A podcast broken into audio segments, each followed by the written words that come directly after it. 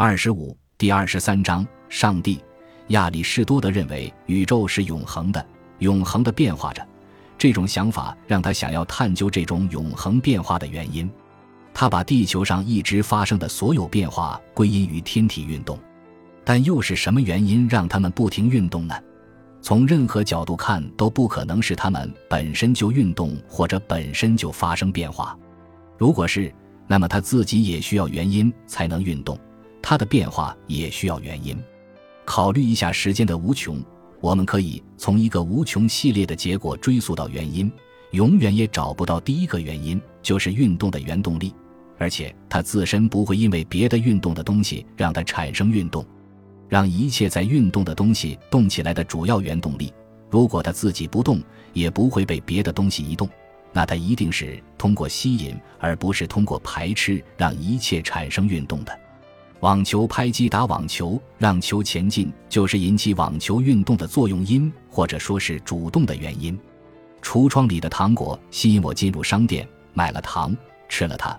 糖果以一种不同的方式引起我的运动，糖果自己没有运动，但是它吸引我运动了。它不是我进入商店的作用因，却是我进入商店的终极因，让我朝着商店那个方向运动的原因。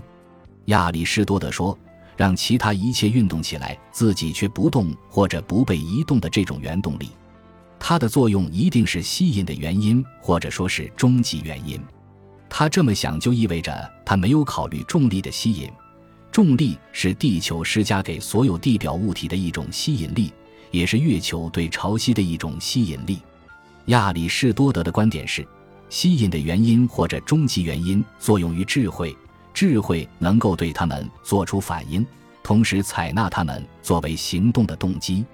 当他说有一个落到地上的重物，希望就待在那儿不动时，他这么说是在打比方。不是直接的表达，这个运动仅仅就像是那个被橱窗的糖果吸引进入商店的人的运动一样。这么一想，亚里士多德发现有必要给那些天体赋予一些可以充当发动机的智慧。汽车的引擎就是它的发动机，所以智慧就是让恒星运动的发动机。但是和汽车的发动机不同，因为发动机自己首先要被发动起来。天体的智慧是通过被宇宙这个主要原动力所吸引而起着发动机的作用。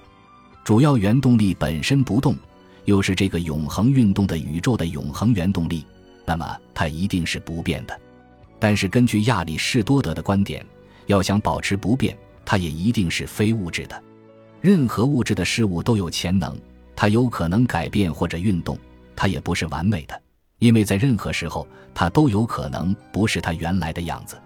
在前面的章节中，我们已经知道，纯粹或者完全潜在的东西是不存在的。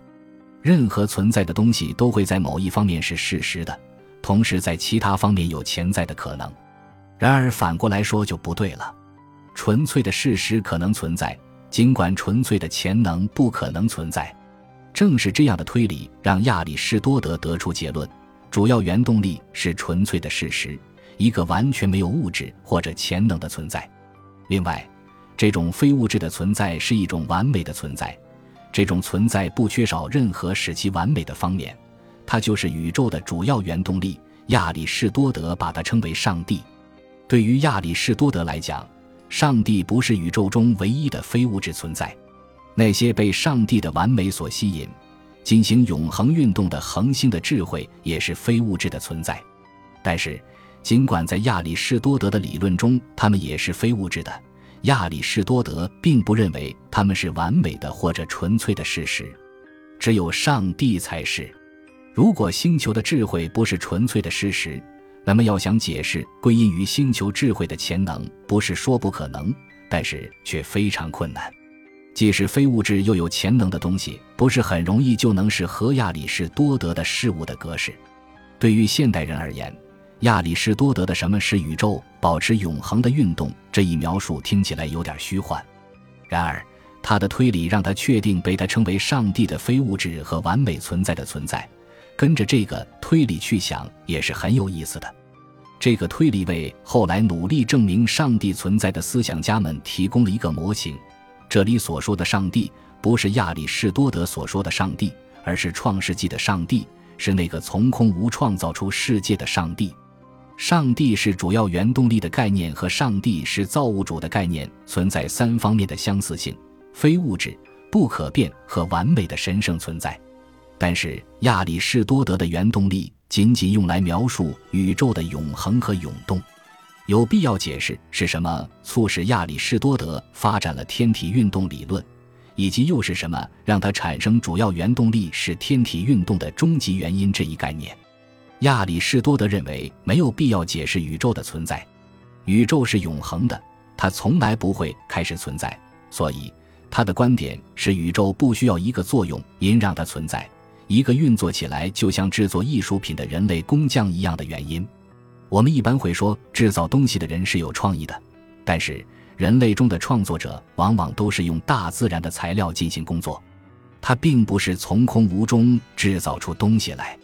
因此，与上帝被认为的那种创造性相比，人并没有什么创造性。作为造物主的上帝这一概念源于对宇宙存在的解释。上帝作为主要原动力这一概念在亚里士多德的思想中出现，是因为需要解释宇宙的永恒和涌动。要不是《创世纪》的开篇首句这样写：“首先，上帝创造了天与地”，真的就很难确定是否上帝作为造物主的这个概念会出现在西方后来的思想家们的头脑中。西方三大主要宗教——犹太教。基督教和伊斯兰教都把这一点视为他们所发现的神圣的真理。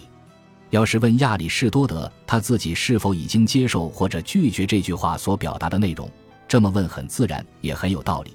既然他认为宇宙是永恒的，那他就是不否认宇宙是有开始的吗？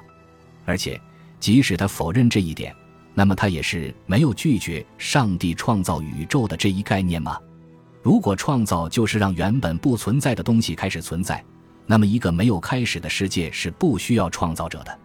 但是，甚至是一个没有开始的世界，如果它的存在没有必要，它也需要一个继续存在的理由。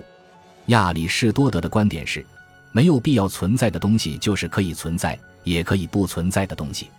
如果这个世界没有必要存在，它可以停止存在。那么是什么让这个本可以停止存在的世界依旧永恒的存在着呢？亚里士多德自己没有提出或者面对这个问题。如果他这样做了，那么他可能早就推理出结论，即保持宇宙永恒存在需要一个原因，就像他推理出保持宇宙涌动需要一个原因这个结论一样。